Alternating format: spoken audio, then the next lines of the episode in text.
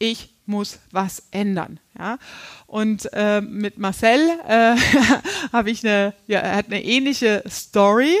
Ähm, Marcel war äh, bei uns Teilnehmer, es ist schon, ich weiß gar nicht mehr wie lange, es ist gefühlt ewig her, ja?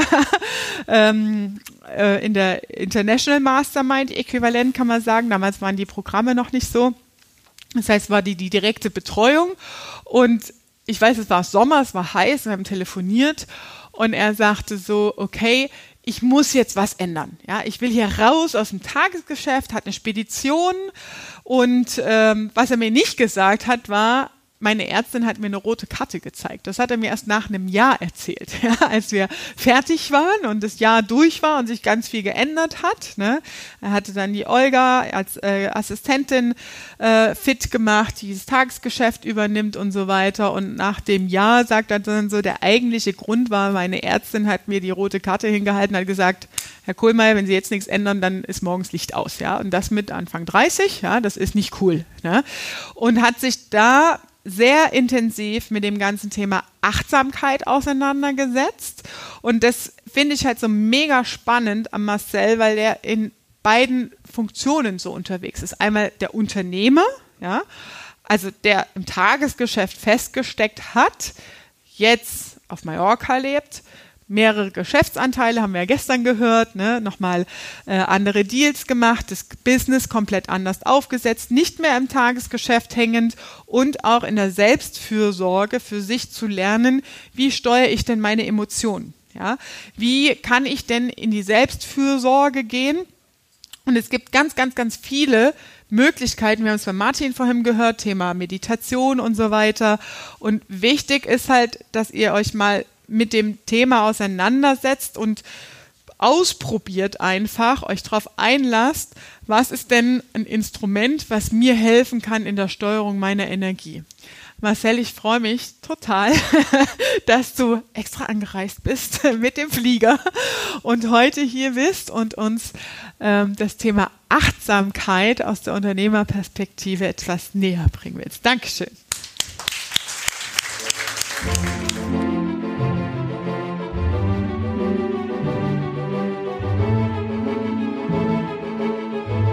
Ähm, ja, ich denke, ich starte vielleicht einfach mal so, dass ich mich mal bei euch vorstelle und euch auch mal so ein bisschen erzähle, was hat mich zu dem Thema Achtsamkeit überhaupt gebracht.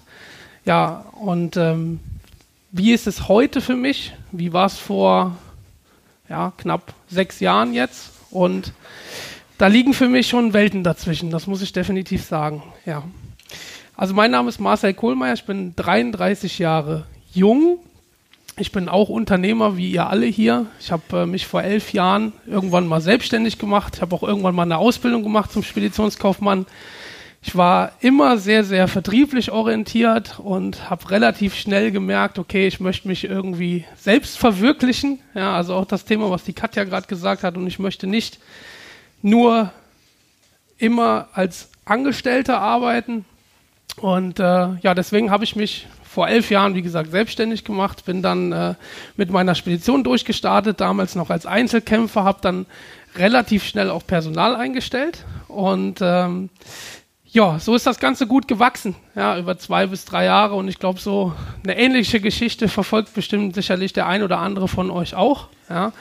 Und äh, ich habe dann mir so fünf Jahresziele gesteckt und habe diese fünf Jahresziele eigentlich nach drei Jahren schon erreicht gehabt. Ja, ich habe gesagt, okay, ich möchte ein schönes Auto, ich möchte eine tolle Frau an meiner Seite, ich möchte Summe X im Monat verdienen. Und ja, das ist dann relativ schnell passiert. Nach drei Jahren stand ich dann da, ich habe meinen ersten Mercedes gekauft. Es war für mich immer ein Traum, Mercedes zu fahren. Ja. Und irgendwann, ich war damals noch Raucher, sehr starker Raucher, also ich war Stressraucher, saß ich auf meinem Balkon. Es fühlt sich für mich noch wie gestern an.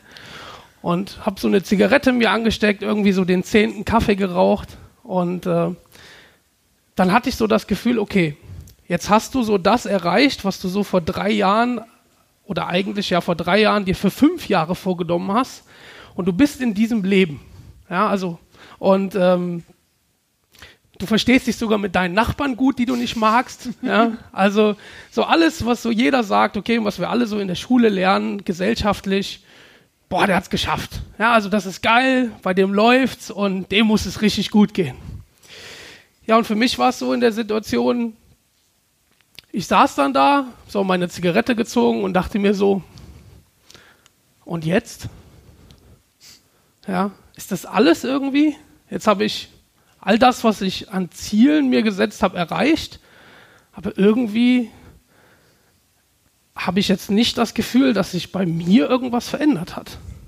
Ja. Und das war so die erste Begegnung, wo ich so gemerkt habe, ich weiß nicht, ob das so alles ist, ja. Also wenn ich irgendwie noch bis mir vorstellen muss, das noch so 40 Jahre weiterzumachen, ja, vielleicht mal mit noch mehr Geld und noch einem größeren Auto, dann stelle ich mir die Frage, nee, also das will ich nicht. Oder gib mir die Antwort, das will ich nicht. Ja. Und ähm, ja, das war so für mich meine erste Begegnung mit mir vielleicht auch irgendwo selber, ja, wo ich mir mal die Frage gestellt habe, worum geht es denn eigentlich im Leben und wo will ich denn eigentlich hin? Ja, weil bis dahin habe ich immer nur das getan, was alle anderen mir gesagt haben, was das Richtige ist, was ich in der Schule gelernt habe, was meine Eltern mir erklärt haben. Ja. Und gut, ich wusste es ja nicht besser, also habe ich mir gedacht, was mache ich jetzt? Ich arbeite einfach noch mehr. Dann werde ich sicherlich irgendwann das erreichen, wo ich eigentlich hin will. Ich werde noch mehr Geld verdienen und ich werde noch eine schönere Frau haben und noch ein dickeres Auto und noch ein größeres Auto, äh, noch ein größeres Haus. Entschuldigung. Ja, ich habe dann auch irgendwann meinen Traum nebenbei verwirklicht. Das habe ich schon so mit 18 nebenbei angefangen. Ich war sechs Jahre in meinem Leben Club-DJ. Ja, das heißt, ich habe äh, in den größten Diskotheken in Deutschland aufgelegt und habe mir jedes Wochenende dann immer schön meine Anerkennung geholt. Ja, ich bin da hingefahren und ich war immer der geile Partytyp, ja, den alle sehen wollten. Die Rolle habe ich echt gut gespielt und kann ich auch heute immer noch, aber liegt mir nicht mehr so. ähm, ja, und letztendlich haben auch da alle immer zu mir gesagt, hey Marcel, boah, bei dir läuft's, geile Party, ne? Ich meine, ihr könnt euch vorstellen, so als DJ, da findet einen auch die ein oder andere Frau toll, ja, und war alles irgendwie gut, aber fühlte sich nicht so richtig echt an. Ja. 2015 war ich in einer Beziehung. Das war dann so fünf Jahre nach meiner Selbstständigkeit. Und nachdem ich meinen Weg dann immer weiter in, ich sage heute, ins Äußere gerannt bin, ja, ähm, war ich in einer Beziehung, wo ich heute sagen würde, dass das eine ja, Beziehung unter Bedürftigen ist. Warum will ich vielleicht gleich nochmal drauf eingehen? Und ähm, für mich war aber diese Beziehung wichtig, weil ich aus dieser Beziehung all das gefühlt gezogen habe, was ich an anderen Stellen nicht bekommen habe. Und zwar Liebe, Geborgenheit, also all diese Dinge, wo ich das Gefühl hatte, das tut mir gut. Und ich glaube, das kennt ihr sicherlich auch. Ja, das ist so dieses Bedürfnis, was wir eigentlich alle in uns haben. Diese Beziehung ist dann kaputt gegangen. Warum? Weil ich versucht habe, diese Beziehung zu kontrollieren. Ich habe meine Partnerin nicht so akzeptiert, wie sie eigentlich ist. Und deswegen hat sie mich verlassen. Weil ich war ein Bedürftiger und habe versucht, alles an dieser Beziehung so zu machen, wie ich immer dachte, dass es das Richtige sein muss und dass ich derjenige bin, der dann damit zufrieden ist. Ja, dann stehst du dann da mit 2015, ich muss kurz rechnen, ich weiß gar nicht, ich war irgendwie so Mitte, Ende 20, ja, und denkst dir, ja, irgendwie scheiße, ne? Hast irgendwie alles dir erarbeitet und deine Freundin verlässt dich jetzt, bist total unzufrieden. Warum ist denn das so? Weil eigentlich sagen ja alle, dein Leben ist geil. Das ging so weit, dass ich irgendwann ich weiß es noch relativ genau, Dezember 2015 unter meiner Dusche stande. War für mich eigentlich eine völlige normale Situation. Und plötzlich hatte ich das Gefühl, ich falle jetzt gleich tot um und dann ist vorbei. Ich hatte also Panikattacken. Ja, es war meine erste Begegnung in meinem Leben mit einer Panikattacke. Und ja, was habe ich dann gemacht?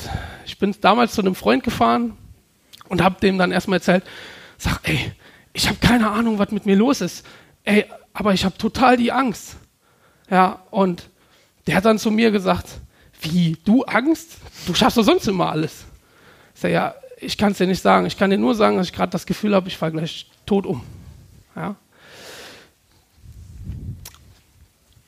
ja, dann war für mich das erste Mal in meinem Leben die Situation, dass ich verstanden habe, ich kann mit meinem Geist meinen Körper nicht kontrollieren.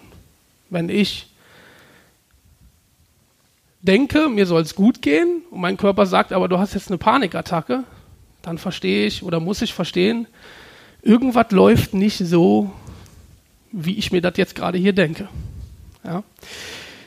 Da ich ja natürlich so gut in dem war, im Außen zu leben, habe ich einfach so weitergemacht. Ja? Ich bin auf die Arbeit gefahren, habe so getan, als wenn alles in Ordnung wäre, habe meinen Job gemacht, aber irgendwie hat mein Körper das nicht mehr mitgemacht. Ich habe einen Kunden angerufen, weil er seine Rechnung nicht bezahlt hat und ich bin im Telefon einfach in Tränen ausgebrochen und ich wusste nicht warum. Ja. Und ich bin dann irgendwann so nach sechs Wochen nach Hause gefahren und habe meinem Team gesagt, hey, ich kann einfach nicht mehr, es geht nicht mehr, ich kann nicht mehr weitermachen an der Stelle, weil ich habe selbst, wenn ich einkaufen gefahren bin, so eine völlig alltägliche Situation im Supermarkt gestanden und Angst gehabt, ich müsste jetzt weglaufen und ich falle jetzt gleich tot um. Ja. ja, dann war ich ja privat versichert, bin natürlich mal zu allen Ärzten gefahren, weil ich mir dann dachte, hey, ich bin privat versichert, ich habe viel Geld, mit Geld kann man alles lösen. Und bin zu jedem Arzt gefahren und habe gesagt, hallo Arzt, verschreib mir bitte mal die Pille, dass es mir wieder besser geht. Und alle Ärzte haben dann zu mir gesagt, ja, Herr Kohlmeier, hier haben Sie mal ein paar Psychopharmaka, da gehen Sie mal in die Klinik. Aber wenn ich mir jetzt Ihre Werte hier so angucke, dann geht es Ihnen eigentlich gut. Und ich habe dann immer in meiner vertrieblichen Eigenschaft und so wie ich mich ja immer selber kenne, auch den Ärzten gesagt, ich sage, Leute, ich verstehe schon, wo es mir vorher aus meiner Sicht gut ging und wie es jetzt ist und mir geht es nicht gut. Ich fühle mich total überfordert mit mir selbst. Ich habe Panikattacken und ich sage euch eins. Ich habe damals eins gesagt. Ich wünsche keinem Menschen eine Panikattacke, weil das ist aus meiner Sicht eine der schlimmsten Dinge, die du erfahren kannst. Ja? Und keiner wollte mir glauben. Ich bin also 2015 irgendwie so rumgedümpelt, zu Hause gewesen und habe mich mit ganz vielen Ärzten unterhalten und alle haben mir immer dasselbe erzählt. Nimm mal ein paar Psychopharmaka und geh in irgendeine Klinik und dann wird das schon irgendwie, ne? Ja, aber irgendwie war das nicht mein Anspruch, weil ich war schon immer jemand, der sehr interessiert war. Deswegen bin ich ja auch Unternehmer und habe dann ähm, mich mit ganz vielen Menschen auch ganz offen über meine Situation unterhalten. Ja, ich bin offen auf Ärzte zugegangen, auf Apotheker und ich habe das einfach mit allen geteilt. Aber so, dass es halt auch für mich vielleicht irgendwie mich weiterbringt. Ich habe gesagt, hey, so und so ist die Situation, hast du vielleicht eine Idee, kennst du jemanden? Also ich habe mich auch mit krassen Leuten unterhalten. Aber so eine Schlüsselsituation war dann für mich, dass irgendwann jemand, nachdem ich dann auch nochmal so drei Millionen andere Sachen ausprobiert hatte, zu mir gesagt hat, Marcel, beschäftige dich doch mal mit dem Thema Achtsamkeit. Ich so, okay, Achtsamkeit, was ist denn das? Dann habe ich irgendwie angefangen, mir mal ein Buch zu kaufen, habe mich mal so belesen. Da war dann irgendwas von Meditation drin und ja, von Dingen, wo ich sage, hey, soll ich jetzt hier um Feuer tanzen oder was, Leute? Also, ne? seid ihr bescheuert? Ne? Nun gut, dann habe ich einfach mal wieder so weitergemacht wie immer und war in meinem Muster drin und zwei Tage später ging es mir dann wieder so schlecht, dass ich äh, ja, auf meinem Sofa zu Hause lag, nicht aufstanden konnte und ich dachte mir so, komm, scheiß drauf. Jetzt hast du schon so viel probiert, jetzt fängst du mal an, das Buch zu lesen. Und dann habe ich so gelesen, was da so drin stand und neben dem Thema Achtsamkeit stand da auch viel dazu drin, wie es mir so ging. Ja, also ich dachte mir so, krass, habe ich das Buch geschrieben? Ja? Also Wahnsinn, unglaublich. Und ähm, ja, ich habe das aufgesogen für mich. Ja, ich habe also wirklich angefangen, mich mit dem Thema dann auseinanderzusetzen.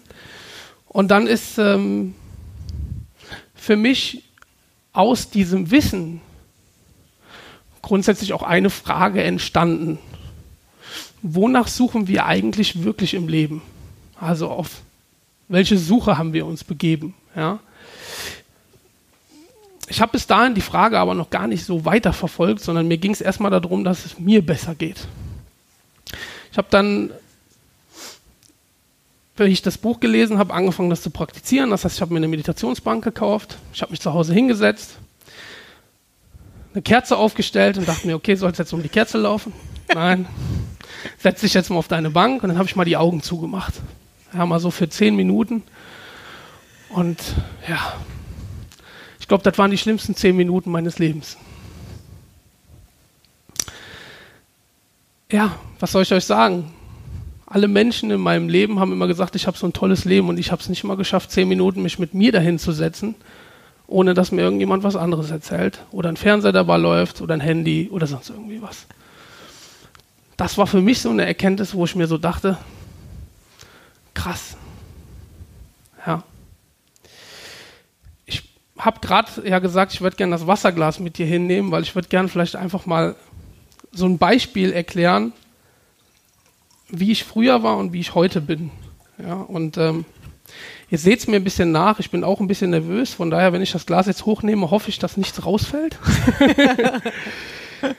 ich beschreibe das einfach mal so an einem ja, visuellen Beispiel.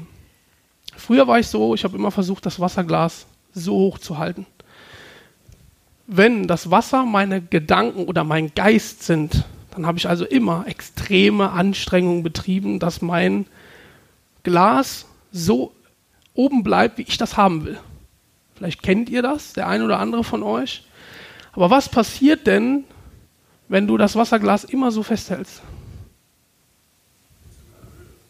Genau, der Arm wird müde. Ja? Und wenn ihr euch jetzt vorstellt, dass der Wasserspiegel oben auf diesem Glas euer Geist ist, dann könnt ihr euch auch vorstellen, dass wenn der Arm irgendwann müde wird, wird auch der Geist unruhig. Und Achtsamkeit hat mir eigentlich eins gelehrt. Ich bin irgendwann hingegangen und habe das Glas einfach stehen lassen.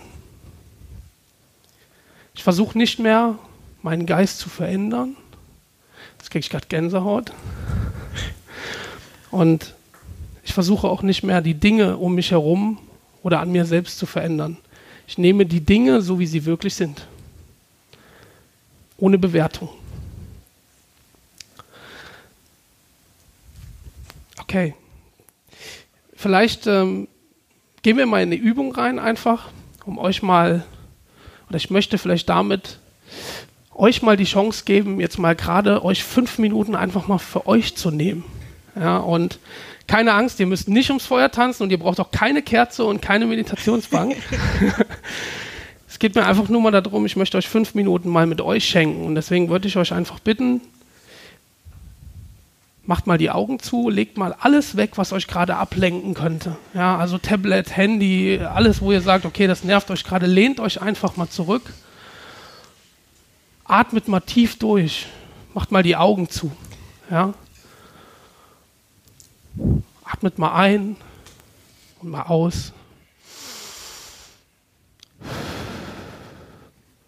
Und gebt euch mal die Erlaubnis, mal für fünf Minuten einfach mal hier zu sein. Und beobachtet euch mal selber.